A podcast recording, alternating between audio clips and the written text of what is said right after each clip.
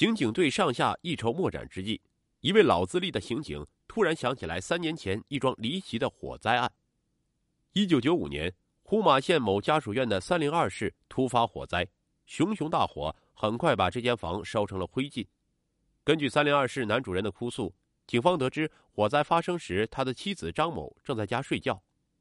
但是，警方在大火扑灭后勘察案发现场时，并没有找到张某的遗体和任何生物组织残留。这件案子一时也成为了悬案。想到这儿，这位老刑警迅速联系了张某的丈夫，让他赶到刑警队来辨认这具女尸的身份。看到那件红色内衣和红色高跟鞋时，这个长相彪悍的东北大汉瞬间哭成了泪人。这具女尸不是他心爱的妻子，更是何人？安抚过他的情绪后，刑警们对张某的丈夫进行了询问，希望他能够尽量多的回忆起一些线索。以便警方能够尽快确定嫌疑人，将其抓捕归案，还他们一个公道。张某的丈夫讲述道：“他和妻子几年前在当地开了一家小工厂，做些小买卖。夫妻二人都是非常爽快、仗义的性格，因此并没有和任何人结下过什么仇。至于谁有杀人的动机，他更是想不出来。”警察提醒他，可以回忆一下有没有什么人对他的妻子张某有非分之想。张某的丈夫陷入了沉思，在他脑海中把这几年来见过的人一一筛查。当想到一个人的名字时，他情不自禁的喊了一声：“是他。”这个让张某丈夫失态的人正是刁福斌。几年前，刁福斌曾在他们的小工厂里打工，他平时就喜欢偷鸡摸狗，满嘴跑火车，甚至还试图骚扰自己的老板娘张某。张某的丈夫忍无可忍下，便把他开除了。得到这个重要线索后，警方迅速调查了这个刁福斌的资料。经过走访调查，发现这个刁福斌确实非常好色，风评很差。更为关键的是，他在一九九五年之后就离开了呼玛县，不知去向。因此，呼玛警方断定这个刁福斌具有重大作案嫌疑。但是他早已逃离呼玛多年，要在偌大的中国找到这么一个人，无异于大海捞针。警方把张某的丈夫送回了家。并向他承诺，他们一定会竭尽全力打探刁福斌的下落，早日还他一个公道。接下来的几天，胡马县刑警队都投入到了寻找刁福斌下落这件大海捞针般的艰巨任务中去。他们对胡马县几乎进行了地毯式的搜索，但依然一无所获。一位刑警觉得，从外边找不到新线索，不如换换思路，从被害人的尸体入手，看看能不能有新的收获。于是他又重新翻阅了张某的尸检报告，但这一翻居然把他翻出了一身冷汗。这位刑警着重看了张某的致死原因，他的左胸上有三处致命伤，这三刀直接导致了他心脏破裂、出血过多死亡。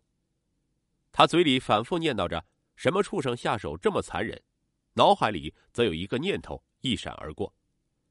干刑警这么多年，他有过很多次灵感一闪而过的经历，但是。这次这个念头非常强烈，让他不得不静下心来去回味它到底是什么。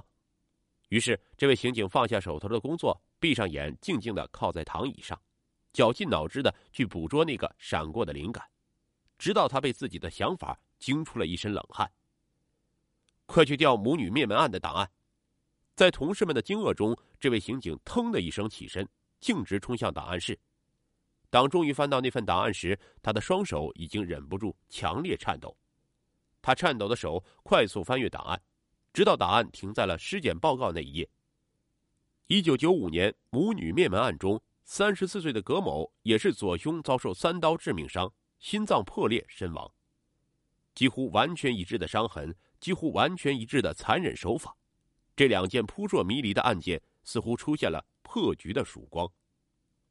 把刁福斌假设为母女灭门案的凶手之后，呼玛县警方所掌握的为数不多的线索很快就被连成了一条线，形成了闭环。首先，母女灭门案和张某遇害案都发生在1995年，而刁福斌则在同年离开了呼玛县，失去了联系。其次，当年母女灭门案发生后，有目击证人称见到过凶手，而他对凶手的外貌描述与刁福斌的照片完全吻合。更为巧合的是，刁福斌的姐姐家就在母女灭门案的案发现场旁边，而且据他回忆，一九九五年的八月八日左右，刁福斌确实来到过自家做客，并打听了被害人葛女士的家庭情况。以上种种信息基本可以敲定，刁福斌就是母女灭门案的凶手。但办案需要十足的证据，更何况这是一起十分重大的命案，不能放过任何一个坏人，但也绝不能冤枉一个好人。想要给刁福斌定罪，就必须掌握证明他有罪的铁证，否则再完美的推理逻辑也不能为现实。呼马警方向刁福斌的姐姐等亲朋好友打听了他的下落，但得到的消息都是他在一九九五年就离开了呼马，从此再无任何联系。中国幅员辽阔，要找到刁福斌或者找到新的线索，谈何容易？但是胡马县刑警队还有最后一张底牌，当年制成的那份生物检材。理论上讲，这份生物检材可以检测出作案凶手的 DNA 信息，这将能够直接确认凶手的身份。可是当时我国还不具备从生物检材中提取 DNA 信息的技术水平，因此。这个理论上的可能性，在很长一段时间里都只是一个可能。更何况，由于当年呼马县技术科的能力所限，这份生物检材的完成质量也并不算高。未来能不能从中提取 DNA 信息，都还是个未知数。此后的几年间，呼马县警方几乎每年都要携带一小块生物检材，千里迢迢的奔赴北京公安部，寻求公安部的技术支持。但由于技术所限和这份生物检材的较低质量，呼马警方每次都是白跑一趟，查不出任何线索。但是对于专案组的刑警们来讲，破解此案只要有一丝理论上的可能，他们就绝不会轻言放弃，绝不会将此案搁置下去。除了每年都去一趟公安部，专案组对刁福斌老家的监视也从未停止。特别是每年过年，总有几个刑警在大年三十加班。去刁福斌老家附近蹲守，因为这是他回家几率最大的时候。日复一日，年复一年，刁福斌从未露面，新的线索也从未出现，连那份宝贵的生物检材也因为多次使用，从最初的巴掌大变成了指甲盖那么小。为了保存这份最后的宝贵证据，公安部技术人员建议呼玛警方将这块生物检材封存起来，等到我国的技术先进了。再重新启封检测。专案组虽然心有不甘，但还是照做，只为传承下去这份仅存的希望。